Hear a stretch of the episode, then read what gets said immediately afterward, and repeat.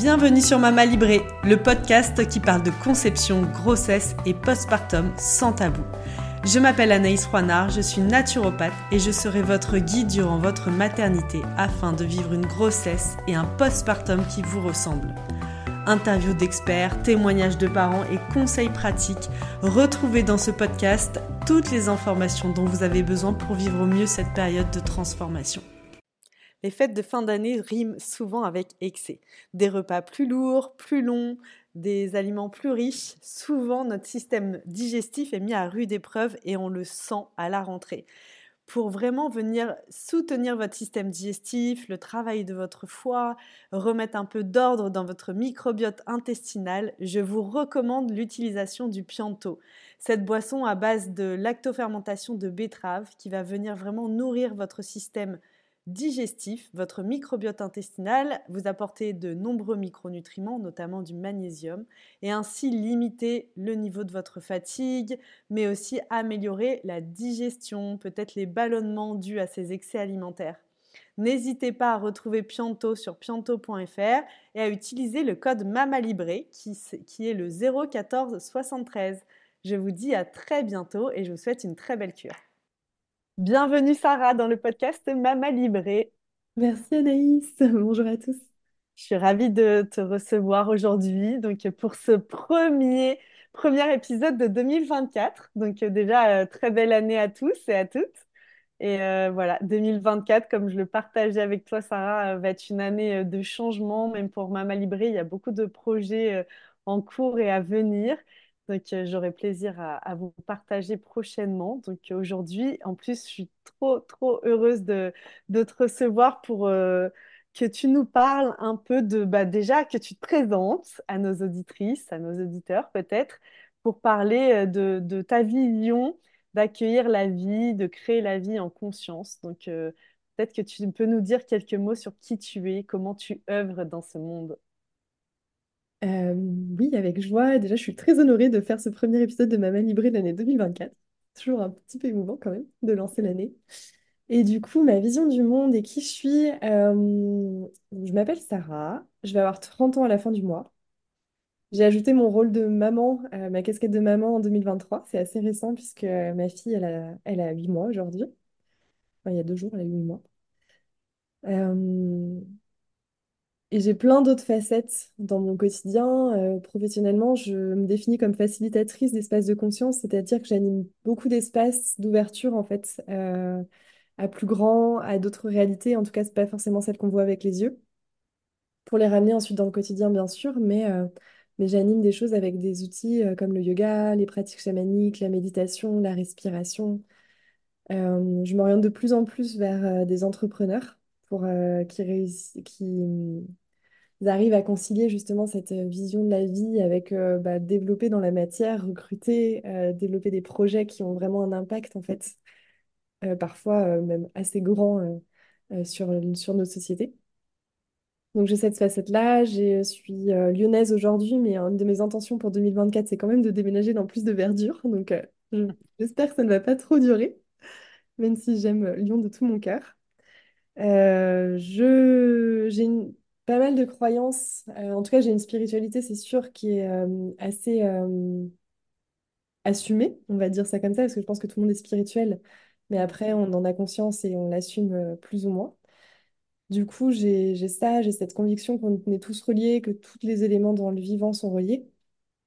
Et en découle quelques croyances, notamment celles que, dont je pense qu'on va parler aujourd'hui, mais que un bébé, c'est pas forcément un bébé qui arrive vierge, c'est une âme qui s'incarne euh, à travers le corps euh, d'une mère euh, qui naît ensuite avec déjà un certain bagage, en tout cas une, conscience qui est déjà là, qui est déjà ancienne parfois. En tout cas, c'est ce qui m'a, c'est ce que j'ai pu expérimenter ces dernières années et demie entre la grossesse, l'accouchement et puis l'arrivée de, de, ma fille du coup depuis quelques mois. J'ai cette croyance-là, j'ai aussi cette croyance que j'ai un podcast aujourd'hui du même nom, euh, Graines d'étoiles, mais euh, on a tous une petite lumière intérieure, euh, tout autant qu'on est, et qu'il s'agit juste de la révéler dans le monde pour rayonner. Mhm. Voilà, en quelques mots. Justement, bah, on peut commencer par ça. Merci de, de t'être présenté sur la notion de de, de bah voilà, d'âme qui s'incarne. Comment toi tu l'as expérimenté? Alors je sais qu'on avait partagé ensemble euh, et t'en parles justement dans ton podcast euh, Graines d'étoiles, que je vous invite vraiment à écouter euh, sur accueillir la vie en conscience. Tu as un, épisode qui s'appelle comme ça. Tu parles du, processus pour devenir mère, que c'était pas forcément quelque chose d'évident. Et voilà, pour toi, tu t'es pas dit tout de suite, c'est pas une évidence que devenir mère, ça ferait partie de ton processus de vie. J'ai trouvé ça hyper intéressant parce que moi, ça a été mon cas aussi.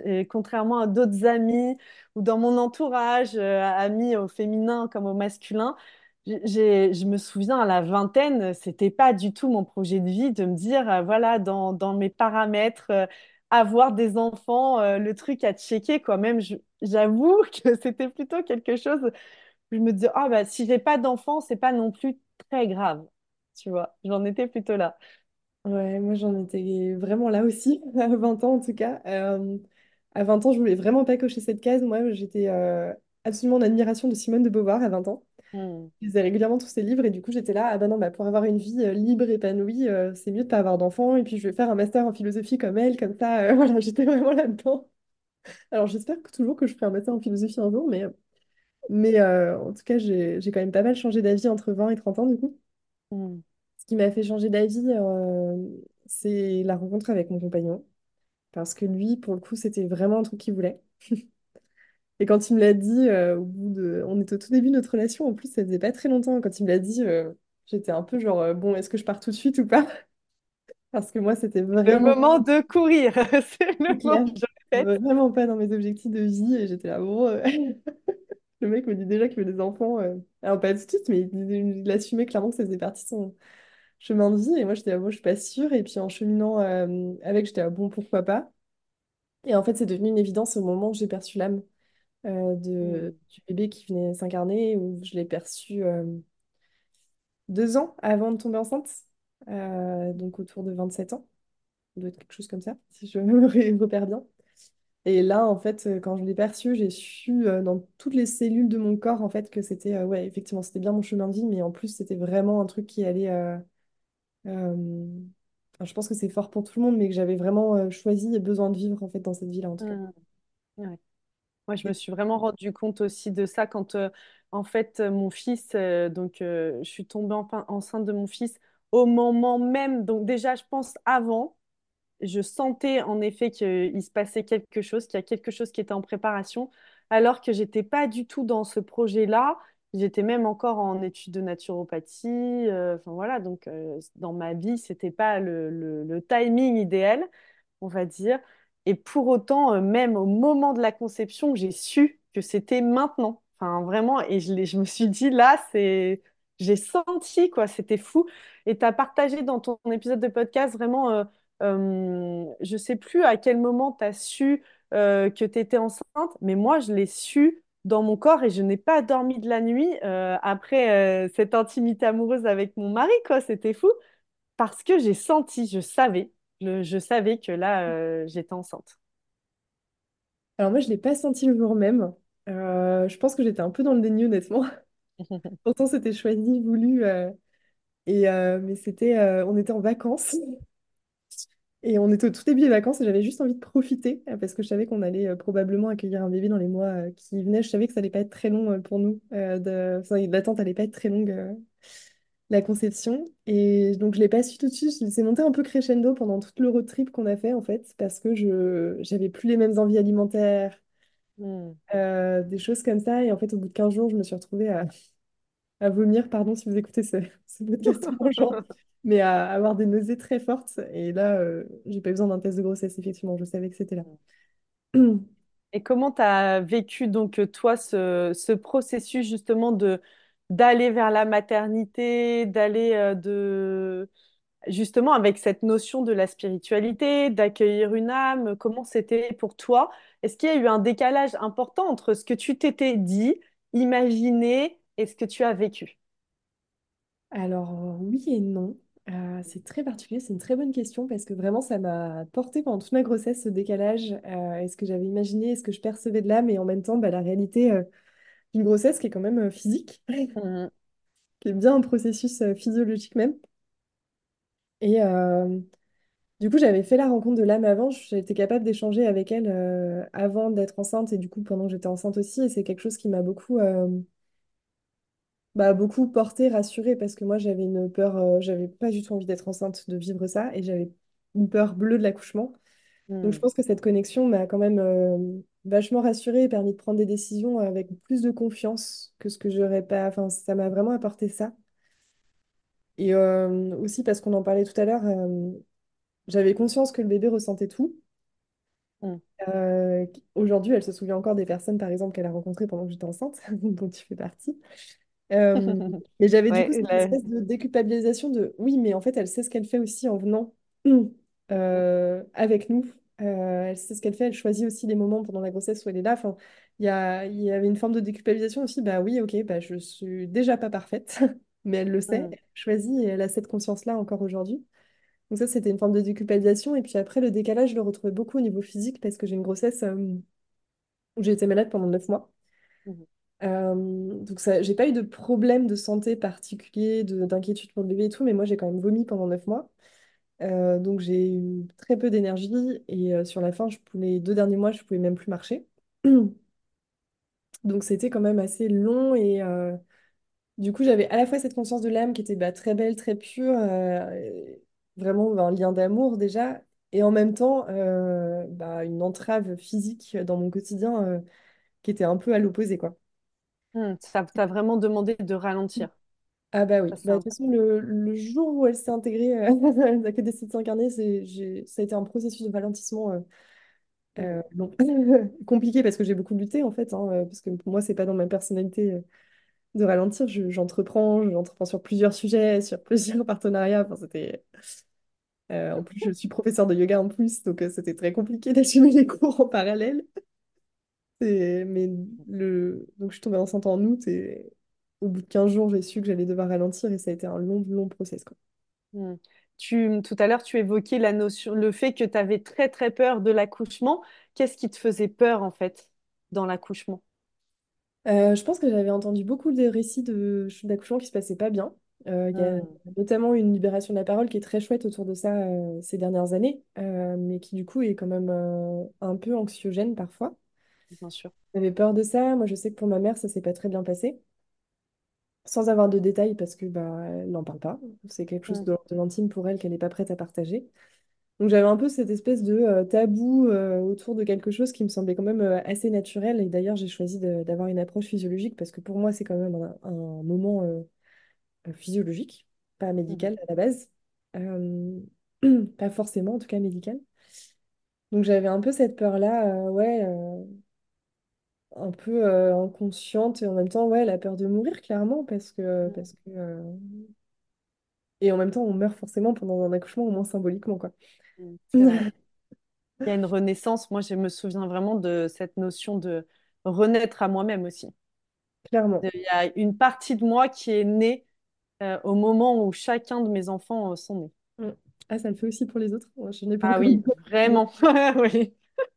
Moi-même, ma Mais oui, deuxième qui était une petite fille, vraiment, je me suis dit, ah ouais, encore autre énergie, quoi. Elle elle est venue euh, déployer encore autre chose à un autre endroit, à un autre niveau euh, dans, dans, dans qui j'étais et, et ça me fait rebondir sur ce que tu disais euh, tout à l'heure. Tu parlais de la notion de, de culpabilité qu'on peut avoir parfois et surtout euh, dans notre société où il y a une injonction forte à être un bon parent. Il y a eu beaucoup de choses avec l'éducation bienveillante. Alors, c'est génial, je trouve, parce que euh, ça manque encore terriblement, même dans le système scolaire, dans tout le- tous les milieux, de, à- sur chaque échelle. Vraiment, ça manque la bienveillance envers les enfants. Mais parfois, eh ben, ça met aussi beaucoup de pression en tant que parent. Et euh, et, euh, il y a aussi des situations, moi je reçois parfois des mamans qui se retrouvent dans des situations, soit des séparations, soit qui vivent des deuils, soit bah voilà, la vie en fait, et peuvent être dans une forme de culpabilisation, de culpabilité parce que ben c'est pas tout parfait. Mais en fait, la vie, elle est loin d'être parfaite. Et ça me fait vraiment euh, croiser ce que tu disais de on s'est choisi aussi, et cette âme, elle est venue. Euh, on se choisit mutuellement et on s'est choisi pour. euh, Il y a des choses qu'on a à apprendre en se rencontrant et, euh, et vraiment de.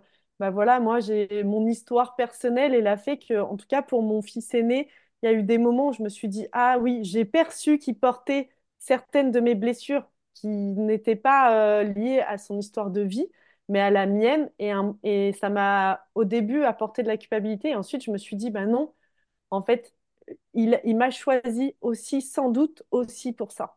Mm. Parce que sans doute, il y a quelque chose pour lui aussi à les libérer, où il y a, il y a aussi des, sans doute des, des thématiques euh, liées peut-être à d'autres vies ou quoi, qu'il est venu guérir à travers moi. Ouais. Bah, complètement, et moi c'est ce que j'ai très vite perçu d'elle, et puis aussi de moi par rapport à ça m'a aidé aussi à remonter tout le fil de mon histoire et à faire la paix hein, avec les parents que j'avais choisis aussi à un certain moment de ma vie. Mais euh, c'est hyper déculpabilisant parce que en fait je pense qu'une âme qui s'incarne, elle a, elle a pas tous les détails de sa vie, mais effectivement elle a la vibration de ce qu'elle doit vivre. Bien Et après, en fonction des choix qu'elle fait, parce qu'on a quand même un- une part de libre arbitre, c'est euh, en gros ça va plus ou moins vite dans ce qu'elle a choisi de vivre, dans les expériences qu'elle attire.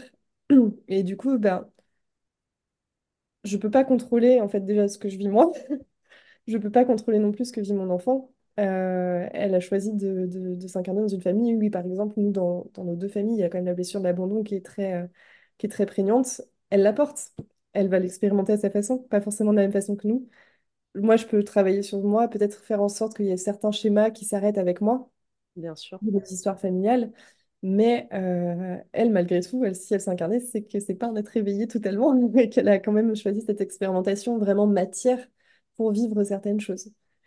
Donc, euh, donc moi, ça m'apporte une forme de déculpabilisation, en tout cas sur euh, le fait de, de contrôler des expériences qu'elle va vivre qui ne seront pas toujours forcément agréables, j'en suis consciente. Bon, après, je suis quand même une maman au XXIe siècle, en 2023, où je, je me prends pas mal la tête sur le bio, par exemple, dans ses repas encore. Mm, j'ai du mal à lâcher.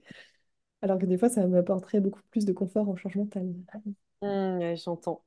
Et euh, donc, selon toi, euh, qu'est-ce qui, euh, qu'est-ce qui t'a... Donc, j'entends que dans ce que tu partages, c'est que cette notion de connexion à l'âme de ton bébé durant la grossesse, elle t'a permis aussi de rester dans la joie d'accueillir cet enfant, alors que physiquement, euh, bah, c'était difficile. Enfin, parfois, ça peut nous mettre dans une forme de tristesse ou de aussi euh, baisser beaucoup, euh, tu vois, notre joie d'accueillir cette vie quand on est malade, quand on est fatigué, quand on n'a pas l'énergie aussi de faire ce qui nous porte à cœur. Ouais, clairement, ça a permis d'entretenir une certaine forme de joie. Euh, ça a permis aussi d'entretenir une certaine forme de sérénité. Par exemple, j'ai jamais eu euh, euh, peur que ça se passe mal physiquement pour elle ou que, Hmm, qu'elle se retourne pas. Enfin, je- bref, c'est quand même assez angoissant. euh, une grossesse, on est quand même très suivi, euh, comme si on c'est était euh, vrai. très très malade. Et moi, je, du coup, avec cette connexion, je savais vraiment que tout allait bien. Je l'ai senti euh, bouger très vite au bout Hmm, d'un mois. Euh, parce qu'en fait, euh, c'est une énergie qui se déplace dans le corps. Donc, quand on sait, euh, complètement. quand on la repère, en fait, il n'y a pas besoin d'attendre qu'elle, enfin, que le bébé donne des coups. On- c'est possible de se sentir bien, bien avant. Et ça, c'est c'est cool d'apporter un peu de conscience là-dessus parce que sinon, c'est un peu bizarre d'avoir un truc qu'on ne sait pas. c'est vrai. J'imagine. Hmm. Comment tu, justement, tu guiderais des personnes qui auraient à cœur, qui auraient le désir d'être plus connectées de cette manière à l'âme de leur bébé, tu vois, mais n'auraient pas les clés, qui ne sauraient pas trop comment faire, quoi faire. Comment tu les amènerais vers cette connexion, vers cette conscience de la vie? Ouais. Euh, alors déjà, il y a quand même un truc que je partage, euh, que c'est à mon cœur de partager. Je pense que les femmes enceintes sont globalement naturellement connectées, même si elles n'en ont pas conscience. Et euh, pour toutes les mamans qui ont déjà été mères, euh, c'est pas du tout un prérequis d'avoir ça. Enfin, c'est pas, euh, du... enfin, je veux pas rajouter une culpabilisation si on sent pas son bébé à un mois ou l'énergie, on a, on a pas, on a Bien raté sa sûr. grossesse. C'est important pour moi de déposer ça. C'est, c'est une façon de la vivre qui est différente et je pense que chacun a son chemin. Mais pour ceux qui voudraient s'y connecter éventuellement pour des clés, ben, moi, ce qui m'aidait beaucoup, c'était de tr- créer des temps de communication euh, Mhm. avec le bébé. Donc, euh, mental, un peu comme une méditation que je faisais avec, en fait, tout simplement, où je me posais, euh, alors soit sur mon tapis de méditation, soit dans mon bain, euh, où je me disais, bah alors, qu'est-ce que tu as à me dire? Où est-ce que t'es? Où est-ce que t'es? Est-ce que t'es bien? Ah, c'est chouette que tu partages ce que j'ai mis euh, là sur la nouvelle plateforme qui est en cours de création pour Mama Libré. J'ai mis un pack Mama Zen. Il y a des relaxations et j'ai mis aussi beau- beaucoup, beaucoup de guidance pour euh, guider dans des méditations de connexion à son bébé. trop bien. Parce que Bah, moi, euh, c'est ce qui m'a aidé énormément aussi. J'ai fait ça euh, beaucoup, beaucoup, beaucoup de... Je trouve que parfois la vie, ben voilà, il y a beaucoup de stimuli, il y a beaucoup, on est beaucoup à l'extérieur. Euh, moi, je l'ai vécu plus pour ma fille parce que j'avais un premier, donc beaucoup de difficultés à revenir dans l'ici et Mm. maintenant, ce qui se passait dans mon corps, être en connexion avec mon enfant et tout. Et, euh, et j'ai créé ces relaxations et ces méditations de connexion de ce- pour, Mm. pour moi d'abord, de cette manière-là. Mm. chouette. Bah, c'est un des moyens les plus efficaces, effectivement, de revenir. Et puis, de recentrer sur le corps, ça permet aussi de sentir, du coup, tout ce qui se passe. Et c'est quand même vraiment Mm. chouette.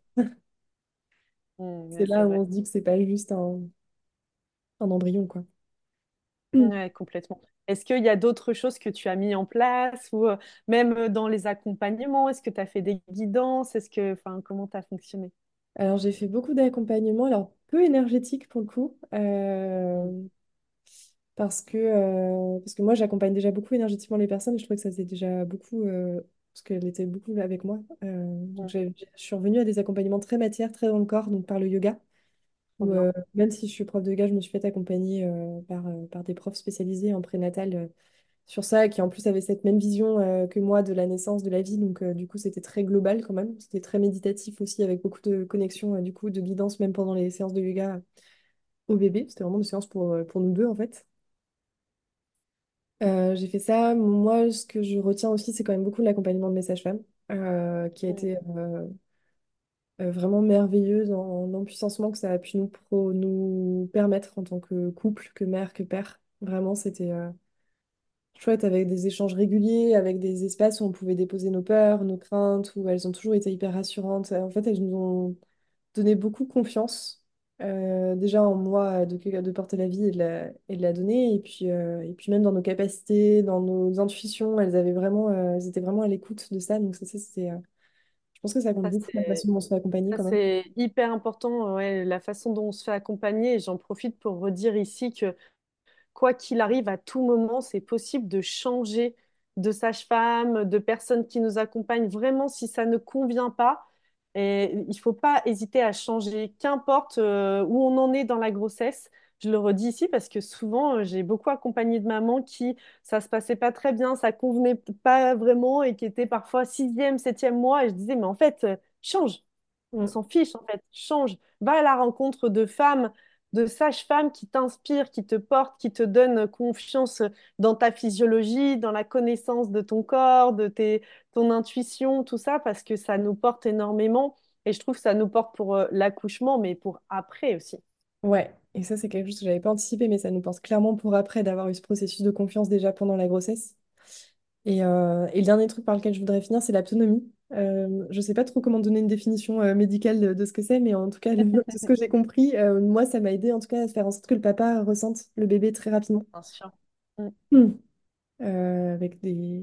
Je, je- c'est la science émotionnelle du bébé, je sais, je sais plus, je sais pas ce que tu pourrais, si tu pourras compléter, mais euh, Ouais, euh, en c'est gros, vraiment euh, l'autonomie, on va dire euh, simplement, on appose les, on vient euh, se connecter au bébé en apposant euh, les mains sur le ventre de la maman. Et ça peut être la maman seule ou le papa ou d'ailleurs un autre euh, coparent ou euh, un autre, une autre personne hein, de la famille. Et on va venir euh, en fait déplacer sa main pour rentrer en connexion et c'est hyper fort à vivre émotionnellement. Euh, c'est très intense puisque souvent euh, le bébé, on sent que le bébé vient vraiment se coller sous notre main et peut même se déplacer dans le ventre de la maman. C'est très très puissant. ouais. Et ça, du coup, c'était des chouettes moments de partage pour que le papa ressente aussi un peu, parce que c'est quand même une équipe. Ouais, c'est oui, c'est carrément une équipe. Dans euh, pour euh, sur cette notion justement d'accompagnement et tout, est-ce qu'il y a des lectures qui t'ont accompagné, qui t'ont guidé ou des podcasts, des écoutes euh, comment tu t'es nourri durant cette période? Moi, j'ai pas arrêté. Moi, je suis très cérébrale et, cérébrale et j'adore apprendre. Euh, alors, d'un point de vue euh, lecture, moi, je recommande toujours les BC les BD de Lucille Gomez sur la physiologie de l'accouchement de la naissance. Hmm. Ah oui, il y en a trois, je me euh, souviens plus Elle des... est des- là. Moi, j'ai le tome un là que j'adore aussi, c'est ouais, celui-ci. ouais. Ouais, elle Il est y en top. a, il y en a trois. Les trois sont vraiment top. et C'est Ouais. très complémentaire le à, à l'accompagnement des sages-femmes, même pour pouvoir y revenir, euh, très ludique aussi. Les Mhm. podcasts, bah, j'en ai écouté euh, tous ceux que je trouvais sur la maternité, donc euh, Bliss, la matrescence, même à Libré. J'écoutais beaucoup de témoignages, ça me rassurait en fait d'avoir des, des témoignages de, de naissance. J'en ai écouté Bien beaucoup, sûr. beaucoup. Et après, ben, si je parle de conscience et d'accueillir la vie en conscience, moi, il y a une lecture que je recommande vraiment, c'est euh, Les Neuf Marches de Anne Givaudan, Mm, J'ai qui explique le Ouais. processus d'incarnation en fait à travers les neuf mois de la grossesse, euh, qui donne le point de vue de l'âme qui s'incarne en fait, pas forcément des parents, mais qui du coup euh, est hyper fort. En fait, je l'avais lu il y a trois quatre ans déjà, je pense, je l'ai relu pendant ma grossesse. Et, euh, et ça- c'est écrit d'une telle façon qu'on est, je sais pas, je- je- ça, ça- ça s'intègre, il y a comme un message qui s'intègre et euh, une prise de conscience qui s'intègre en même temps que la lecture. Mm. Ah ouais, Et- parce que Meroy et Givaudan, ils ont tous les deux canalisé, euh, juste pour euh, un- une petite parenthèse sur ce livre, c'est la canalisation donc, de ces deux personnes euh, qui ont canalisé euh, une âme qui est en processus d'incarnation. Et il y Ouais, a un dialogue, donc euh, cette âme s'appelle Rebecca, si mes souvenirs sont bons, ça fait longtemps que je l'ai ouais, pas lu.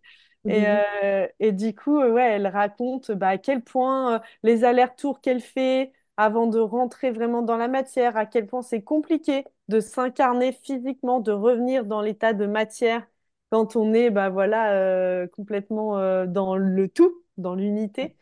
Donc c'est très intéressant. Et ça, c'est un point important parce que du coup, comme j'avais lu ce livre, j'avais ça et ça en tête. Et du coup, il y a plein de fois sur mon- pendant ma grossesse où je la rassurais, cette âme. Enfin, je sais qu'elle était consciente du process, mais je, on était là, on est prêt à t'a- à t'accueillir, on va essayer de te donner tout l'amour qu'on peut. Enfin, il y a une mm, forme de- d'accueil, d'accompagner aussi le process de cette âme qui est aussi euh, en transition, enfin, exactement de la même façon qu'une complètement. mère. Et c'était hyper intéressant pour moi. Je, je sais pas, je peux pas mesurer aujourd'hui l'impact que ça a eu sur elle. Mais c'est quelque chose que je me suis forcée de faire pendant toute la grossesse et surtout sur la fin, de me dire euh, c'est ok, là, la matière, ça va être cool. Mais c'est hyper important ce que tu dis parce que même si on n'a pas de conscience de ce que ça peut, enfin voilà, on ne sait pas encore euh, concrètement, mais on peut juste se connecter à nous, à quel point, par exemple, et moi je suis hyper sensible à ça, quand on, on se rend chez quelqu'un, la façon dont on va être accueilli Mais ou non, parfois, pas toujours.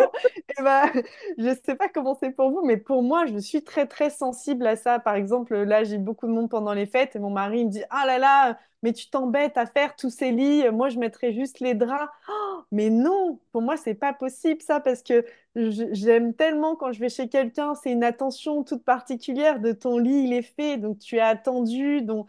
Et, et je trouve que pendant la grossesse, c'est ça aussi qu'on fait de préparer la chambre, et, juste de se connecter à ce bébé et de lui envoyer le message de t'es attendu, je suis là, euh, tout va bien, euh, vraiment j'ai envie que tu sois là quoi. Enfin c'est même nous toute notre vie ça nous ça continue de nous porter ça.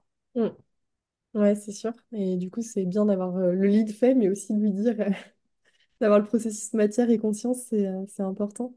Et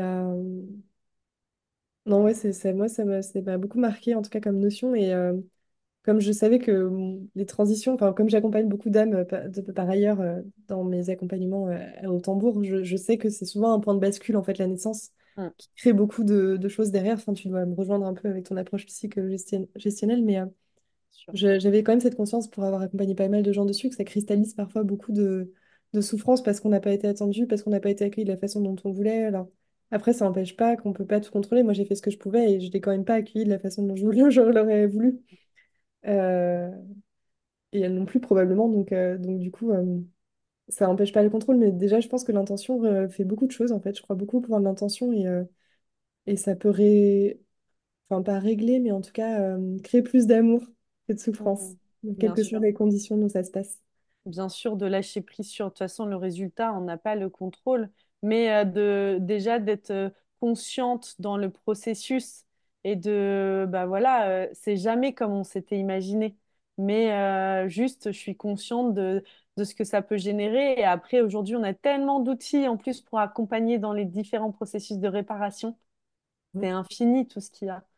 Et euh, comment ça s'est passé alors pour toi justement cette fin de grossesse et l'accouchement? Donc si les deux derniers mois tu pouvais presque plus marcher, comment tu as, réussi à aller jusqu'à la naissance et comment ça s'est passé pour toi? C'était long, c'était long. Je pouvais marcher, mais en gros, au bout de 500 mètres, j'avais trop mal, quoi. Hmm. Donc, euh, j'étais quand même assez limitée. Euh, et puis, euh, puis j'ai, euh, j'avais des contractions assez fortes aussi. Donc, euh, bon, bref, j'ai pas fait beaucoup de kilomètres sur les deux derniers mois, à part la dernière semaine où j'en avais vraiment très marre. Et je voulais que ça, ça se termine, cette histoire, quand même. Mais euh, ça a été long et en même temps, euh, bon, j'essaye d'en profiter, mais c'est un peu suspendu ce moment où on sait que notre vie va changer pour toujours et euh, en même temps, ça n'arrive pas. Hmm, c'est très Euh, particulier. Hmm, ouais, et mais hmm. c'est cool de le vivre à deux. Enfin, moi, j'étais très contente de le vivre à deux parce qu'on a quand même deux euh, qui, lesquels euh, la vie va changer pour toujours. Enfin, même trois avec le bébé, du coup. Et après, moi, j'avais fait le choix d'accoucher en maison de naissance, donc euh, celle de Bourgoin-Jallieu. Super. Mhm. Donc, euh, donc j'ai, donc c'est un accouchement non médicalisé dans une euh, structure qui est à côté de l'hôpital. Je crois que tu avais, t'avais pas mal d'épisodes déjà où t'en parles. hein. Je les ai Ouais, on en a fait euh, quelques-uns ouais, sur. euh, bah, en plus, les maisons de Hmm. naissance, c'est un super projet. Ouais, J'espère qu'il va se déployer euh, dans de nombreux endroits en France. C'est pas le cas pour l'instant, il y en a que six. Puis on est des privilégiés de- Hmm. d'avoir cette possibilité en Rhône-Alpes. Ah bah clairement, je me suis sentie vraiment privilégiée déjà par l'accompagnement que mes sages-femmes ont, ont fait et puis de la possibilité d'accoucher dans une euh, maison de naissance. Donc du coup, euh, euh, c'est un peu comme à la maison, quoi. C'est un environnement un peu dans un lit. Moi, j'ai donné naissance dans une, dans l'eau, dans la piscine, du coup. Hmm, Je n'avais pas super. du tout anticipé. Euh, par contre, moi, c'est après la naissance que ça s'est compliqué pour moi, puisque j'ai fait une hémorragie de la délivrance Ok. qui a nécessité du coup une intervention en urgence. En fait, c'est simple, j'ai passé plus de temps en salle d'urgence qu'en salle de naissance. qui est quand même. Déjà, la naissance pour ta, donc pour toi et ta fille, c'est bien passé. C'est au moment de La naissance pour moi la deuxième. c'est super bien passé. La rencontre était assez euh, incroyable. En plus, elle était, euh, c'était un peu un bébé de cinéma. Je sais pas si vous- C'est-à-dire qu'elle n'avait pas de, de vernix, elle n'était pas rouge. Enfin, vraiment, on a- un petit poupon, quoi, genre qui a ouvert les yeux comme ça. C'était, euh, On s'attendait pas à ça. On s'était quand même préparé à. Enfin, ils sont quand même un peu bizarres, les bébés, quand ils naissent. Ouais, c'est vrai, quand ils naissent, parfois, euh, il y a les deux, en fait. Ça dépend des enfants, du temps aussi de... qu'a duré euh, ton accouchement. Ça, ça, c'est... ça joue beaucoup. Euh, moi, j'ai passé deux heures à la maison de naissance, donc Ah oui, ultra rapide. Ah, du coup, ce qui peut expliquer, mais tes sages-femmes te l'ont peut-être euh, interprété derrière, ce qui peut expliquer, euh, t'as aug- augmenté, entre guillemets, tes probabilités de, de, de bah oui, d'hémorragie de la délivrance. Pas beaucoup, peut-être pas assez d'ocytocine, oui. Oui. Euh, Hmm. alors, ça a quand même duré cinq heures au total, le, le travail, mais, euh, Ouais, c'est court quand même, mais c'est mais court. Ouais, c'était ouais, court. Surtout pour un premier, ils m'ont tous dit, oh là là. Surtout pour un premier euh, qui était quand même un peu. génial. Hein? Ouais, trop- Mais en même temps, c'est chouette, c'est que quand ça va vite, c'est que tout se passe Hmm. bien aussi. Ouais, ouais, ouais, c'est clair. Bah, en tout cas, la naissance était, était très chouette et je suis contente de l'avoir fait physiologiquement avec juste mes sages-femmes, euh, mon mec. Hmm. euh, c'était Comment c'était pour toi ce passage alors? Comment tu l'as vécu? Da- Qu'est-ce qui t'a fait aller dans l'eau déjà? Parce que si Hmm. tu pensais ne pas aller dans l'eau? Ah, mais j'avais trop mal. J'avais trop, trop mal. ouais. Du coup, quand elle m'a dit l'eau, ça va faire du bien, j'ai fait oui, donnez-moi tout ce que vous voulez. Je suis prête à tout. Effectivement, dans l'eau, alors ça faisait pas moins mal en fait dans l'eau, mais ça ralentissait un peu le rythme des contractions, euh, ce qui Hmm. fait que j'ai pu récupérer entre euh, de Ah ouais. l'énergie pour, euh, pour la fin. Hmm. Parce que en fait, moi, comme ça a été très rapide, j'ai eu des contractions à deux minutes dès le début en fait. Ok. Euh, Ouais, t'as pas eu le temps de, t'as pas eu une montée du coup même non, euh, au niveau pas du de. tout. Donc j'ai eu du mal à les gérer en termes de souffrance, clairement. Bah Euh, oui, euh, normal parce qu'il n'y a pas eu le temps, les hormones n'ont pas eu le temps de se mettre en, non, ouais, en route quoi. Donc euh, t'as pas eu ton endorphine naturelle. non, Enfin, pas t'as du pas tout. eu ta morphine naturelle qui est l'endorphine. Mm, pas du tout. Donc du coup, euh, l'eau euh, m'a beaucoup, beaucoup aidé à reprendre la force et, euh, et vraiment la conscience de mon corps pour dire, OK, là, en fait, la tête est là, il faut, faut- il faut y aller maintenant. Hmm. Euh, mais du coup, c'était intéressant parce que du coup, j'avais cette conscience de l'âme. Je lui parlais pendant tout le process. Euh, je lui avais même demandé d'attendre sur le trajet parce que du coup, on avait 40 minutes de trajet quand même. Hmm. Je sentais bien que j'étais quand même en fin de travail, euh, enfin que ça allait être rapide. Donc je lui ai, je lui ai dit, s'il te plaît, attends, ne, viens pas dans la voiture, s'il te plaît, quand même. Je me souviens, c'était un jour de pleine lune. Je voyais la pleine lune en pleine nuit. Et, et du coup, il y avait quand même ce process de, OK, il y a l'âme qui va s'incarner là maintenant, ça va, elle va s'attacher au corps. Et en même temps, mais moi, j'ai tellement souffert physiquement et euh, Hmm. c'est dur. Et, euh, et j'ai vraiment l'impression d'a- d'avoir dû accepter de mourir, en fait, clairement, d'une certaine part de moi, pour pouvoir me laisser traverser, me laisser traverser ouvrir en deux, en fait, à la fois Hmm. spirituellement, à la fois euh, bah, physiquement. hein. Bien sûr, bien sûr. Mhm. Donc, euh, il y avait vraiment les deux. J'avais beaucoup entendu des récits euh, très spirituels de naissance euh, où c'est euh, parfois presque orgasmique. Alors, c'est- peut-être que ça existe. Euh, moi, j'ai quand même été pas mal rattrapée par la réalité physique Hmm. du process. Moi Euh, aussi, je m'étais beaucoup intéressée à la naissance orgasmique. Je t'avoue, quand j'ai découvert ça, je me suis dit, quoi? mais quelle arnaque, j'avais déjà accouché de mon fils et je me disais, alors moi, j'ai pas du tout, j'ai accouché deux fois physiologiquement, mais c'était pas du tout orgasmique. Quoique pour ma deuxième, j'ai vraiment touché du doigt ça. Hmm. Vraiment beaucoup plus que pour le premier, où je me suis rendu compte que aussi, euh, ce qui a généré, je pense, euh, une grande partie de mes douleurs, c'est que j'avais très peur de Hmm. cette... C'était tout inconnu. Il y avait une part en moi qui, qui avait peur, quoi. euh, peur de, de, de tout, en fait, tout ce qui allait se passer, peur de physiquement ne pas y arriver, de pas tenir. D'ailleurs, je me souviens à un moment de le dire à ma sage-femme, je ne vais pas y arriver, en fait. Bon. Et... Bon, La j'étais dans la phase de la désespérance. de désespérance. Moi, je crois que Je vais mourir, oui, oui, oui. C'est normal. Ah ouais, ok, c'est cool. Ça, ne ça- ça ne finit jamais, cette histoire. Clair. Moi, ça a été rapide, franchement. Je sais pas comment font les gens pour qui ça dure des heures. Bah, parce que t'as pas été, euh, bén- pas euh, bénéficié autant du bain hormonal. Quand ça dure longtemps, ça monte en fait. Ça, il y a une plus longue montée et du coup, quand ça monte, de plus en plus d'ocytocine, donc de plus en plus d'endorphine, qui est la morphine naturelle. Et moi, Hmm. clairement, euh, j'avais demandé à mon mari de filmer certains moments. Je suis shootée, le plus gros shoot de ma vie. Je suis clairement, je suis, je plane quoi. Je suis plus là. Donc, euh, oui, il y avait les vagues, c'était intense physiquement, mais je peux pas dire que j'étais dans la douleur. Hmm. C'était une notion plutôt d'un volume, de d'intensité. Et après, entre chaque contraction, je m'endormais. Mais je me rendais même pas compte, mais je dormais. Genre, Guillaume me dit, non, mais tu ronflais. Entre chaque... Tu dormais, quoi. Bon, ça me semble impossible, mais écoute, si oui, donc, euh, je, je, je me câblerai peut-être sur ça parce que je pense que la peur de la nouveauté a beaucoup joué, moi, dans mon cas, quand même. Ça me résonne vachement ce que tu dis. je Parce que enfin, j'avais beaucoup euh, exploré l'accouchement et je savais que ça pouvait bien se passer, mais j'avais quand même, je pense, en fond, euh, tous ces trucs qui pouvaient mal se passer, quoi. Ouais, je comprends. Et puis, Et bah, donc, euh, donc euh, après, elle est sortie, elle est née, et après, donc, euh, hémorragie de la délivrance euh, au moment de, où le placenta est sorti. ouais. Donc, Mm. hyper rapidement. En, en fait, quand je suis sortie de la piscine, je me suis vidée de mon sang. Mm. Donc, j'ai quand même eu 20 minutes, je pense, avec elles, où euh, elles ont essayé de, d'autres méthodes pour que ça reparte, euh, enfin, pour que l'utérus se contracte normalement, parce que je crois que c'est surtout ça le problème. Ouais, c'est ça. En Euh, fait, euh, le, juste pour euh, petite parenthèse pour euh, celles qui nous écoutent et qui n'ont pas entendu parler de ça, le plus grand risque dans l'accouchement, c'est ce moment-là. Donc, c'est pas vraiment la naissance de l'enfant, c'est euh, le deuxième accouchement qui est le placenta qui doit sortir et il doit sortir intégralement. Et pour cela, l'utérus se contracte de nouveau, et ça peut être aussi pas toujours euh, confortable, hein, euh, se contracte de nouveau et pour expulser le placenta. Et si ce placenta ne s'expulse pas, il y a un petit morceau qui reste collé, par exemple, à la paroi euh, de l'utérus, et ben, ça crée une hémorragie puisqu'il n'arrive pas à bien se recontacter, et du coup, ça, ça continue de, de saigner, quoi. hmm, Donc, euh, il y a une intervention, on appelle ça, on, on vient, on peut venir même, en effet, euh, par une technique manuelle, la, la sage-femme peut carrément aller, donc j'ai le mot là qui m'échappe, révision utérine. à la révision utérine, je te remercie, aller chercher ce bout manquant et euh, pour que rapidement ça cesse. Et si c'est pas possible, eh ben, en effet, il y a une intervention qui est nécessaire. Ouais, exactement. C'est le plus grand point de, c'est le risque majeur dans l'accouchement. Ouais. Alors ça, je le savais, j'avoue que je pense, en physio, quand on est physio, quand on n'a pas de péridurale, je crois que ça réduit le risque quand même.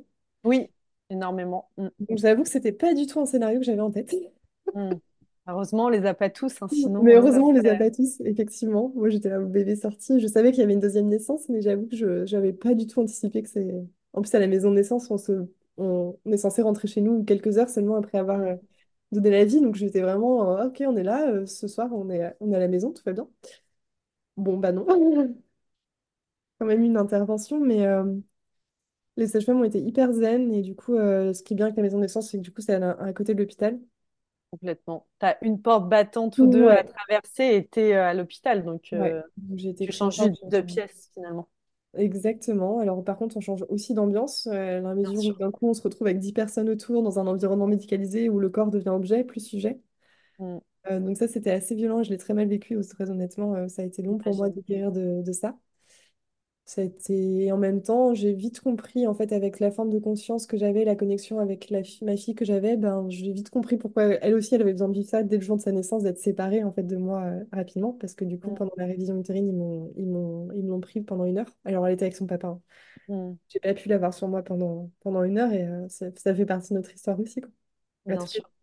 Mm. Et euh, est-ce que tu, justement, tu pourrais euh, donner quelques tips, peut-être pour terminer, euh, de comment toi, tu as entamé ce processus de guérison? Il y a souvent des témoignages de femmes qui, bah là, toi, c'est pas l'accouchement, c'est plutôt la suite.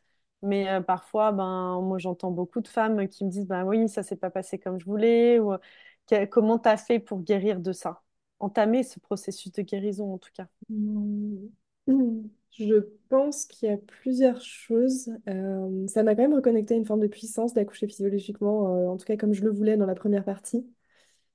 Euh, une- un- vraiment euh, dans mes cellules, dans mon corps, de sentir cette puissance, je ne l'ai pas perdue derrière, donc ça aide quand même à se reconstruire. Hmm. Euh, Après, c'est l'accompagnement que j'ai eu euh, toujours avec mes sages-femmes, avec énormément de bienveillance, de soutien et de respect de mon intuition. Et puis, je me suis aussi fait assez- accompagner assez rapidement par euh, donc une thérapeute qui me suit pas- depuis des années en énergétique, mais aussi une autre qui fait des soins Rebozo, qui euh, ancre, qui célèbre le passage en fait de la femme à la mère. Euh, je sais pas si c'est ça, enfin, je sais pas quel élément en particulier m'a permis de guérir, mais en tout cas, ça- enfin, du coup, j'ai vraiment marqué le passage en, en le ritualisant, en le célébrant. Ce qui fait que, ok, ça s'est pas forcément passé comme j'ai voulu, mais déjà, euh, tout le monde est en bonne santé aujourd'hui.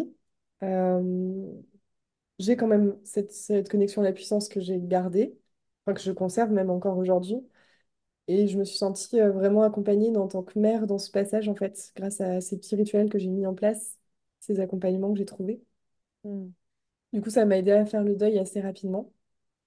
Hum, Enfin, je pense en tout cas que ça m'a aidé à faire le deuil rapidement. euh, Et puis je voyais bien, enfin j'ai aussi vite compris pourquoi c'était, enfin les, eff- les aspects positifs entre guillemets de ça. C'est comme j'ai perdu beaucoup de sang, du coup j'ai pas, j'étais très faible après la naissance. Et en fait j'ai pas pu quasiment bouger pendant trois semaines, mais en fait c'était parfait pour Mhm. moi parce que moi vu ma personnalité, euh, si j'avais pas eu ça, je pense que au jour 2 euh, je retournais à ma maison quoi. Ou je Je retournais vois. faire des trucs et du coup genre j'étais là, bon bah en fait c'est bien, ça me force à rester immobile, à me concentrer que sur mon bébé, la façon dont je l'allaite, euh, enfin. Qui était euh, un peu frustrant et en même temps euh, ce qui m'a aidé à faire une transition douce, je pense. Ça t'a permis ouais, de, de te mettre en hyper disponibilité. Ouais, Est-ce que tu dirais que mm, ça a eu cette séparation d'une heure, euh, elle a eu, tu as senti que elle avait un impact sur ton lien d'attachement à, à ta fille? oui. Et comment tu as ressenti ça? Comment tu l'as vécu? Et comment euh, justement tu as, pallié à ça après? En fait, je me suis aperçue très rapidement que moi, je- du coup, j'avais très peur de pas être euh, là pour ma fille. Parce que du coup, Hmm. je- j'avais quand même ancré. euh, Alors, j'ai pas une hémorragie très grave, pas besoin d'être transfusée, mais j'ai quand même, euh, pendant quand même une heure, je me suis dit, mais en fait, je vais peut-être mourir là. Ok. Euh, et du coup, je, pendant, ça a été très prégnant les deux, trois premiers mois en postpartum de me dire, en fait, ça se trouve, je vais mourir, donc je peux pas être seule avec elle, par exemple, je peux pas être suffisante pour elle parce qu'il peut m'arriver un truc à tout moment. Hmm. Mm. Ce qui en vrai est, est vrai, hein, il peut m'arriver encore un truc à tout moment, mais j'ai énormément dû euh, travailler sur ça parce que du coup, j'avais peur de prendre ma place, entre guillemets, de mère à 100% parce que je me disais, en fait, c'est mieux qu'elle reste avec son père, au moins, il risque pas de mourir. Hmm. Factuel. oui, Le ok. raccourci que je m'étais fait, c'était un peu ça. Et du coup, bah, j'ai énormément travaillé ça, j'en ai énormément parlé dès, dès- dès le départ, je me suis fait accompagner là-dessus parce que je l'ai vite perçu, je faisais de l'hypervigilance euh, plus plus. Euh, elle, je sais que du coup, elle a eu très peur de me perdre aussi. En fait, c'est Bien quand j'ai sûr. réalisé euh, qu'elle avait eu peur de me perdre que j'ai aussi réalisé que je- j'aurais pu la perdre. Hmm. Euh, et, et en fait, je lui en ai parlé. Je lui ai dit que c'était pas volontaire. Enfin, je- j'ai considéré que même si c'était un bébé, elle avait encore cette conscience et que je pouvais lui en parler, que ce serait pas un tabou et que ça voulait pas dire que je serais, jamais- que je serais pas là pour elle là, pour la suite, quoi. Hmm. Je sais pas, je peux pas le mesurer ça non plus, mais euh, moi ça m'a aidé en tout cas à me reconstruire. Je sais pas quel impact ça aura sur elle à long terme. Ouais, bien sûr. Bah, tu, je vais cheminer avec ça, en tout cas. Je trouve que c'est ça qui est chouette quand on a conscience, ben, on chemine et, et euh, quand on perçoit des choses euh, qui peuvent euh, ne pas euh, nous convenir ou euh, qui dysfonctionnent, et ben, on est en capacité d'aller chercher les ressources à l'extérieur, tout simplement. Ouais, clairement. Bah, surtout ça dans se... cette période-là, je pense qu'on est hyper vulnérable et euh, on a quand même marqué un passage euh, qui est pas anodin. Je sais pas s'il y a des passages dans la vie qui sont aussi forts que ça. sûrement d'autres, mais enfin, c'est quand même très, Ouais, je très pense fort. le passage aussi euh, de la mort. hein. Ouais, c'est ça. Bah, de crois que façon, les deux, euh, les deux sont interconnectés et, euh, pendant longtemps dans nos, dans nos vies et dans les... On, on a complètement occulté ces deux passages. La, euh, enfin, voilà, comme si c'était quelque chose de... Voilà, ça n'existe pas vraiment, quoi. La naissance et la mort, alors que c'est deux passages hyper importants et on a besoin d'être accompagné et préparé. Mm, complètement. Bah, de toute façon, une mort sur un plan est une naissance sur un autre. Donc, euh, Voilà, exactement. donc. Merci beaucoup, Sarah, pour euh, tout ce que tu nous as euh, transmis, partagé aujourd'hui. Euh, si, si tu devais partager un, un conseil, voilà, à une femme euh, qui aujourd'hui euh, est dans ce processus-là de, bah, de la naissance, ou, peut-être aussi, il y a beaucoup de femmes qui sont là et qui nous écoutent pour, euh, qui sont en désir d'un enfant, désir de concevoir et, et qui veulent, qui souhaiteraient être en connexion justement à cette âme, à la conscience de, de cette âme.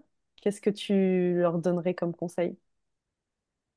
Euh, de s'écouter, en fait, surtout parce que chacun a la connexion euh, qu'il veut avec, enfin, qui est la plus naturelle pour, euh, pour soi. Ça peut... Moi, je suis passée beaucoup par la télépathie, la parole, mais parce que c'est mon moyen de communication.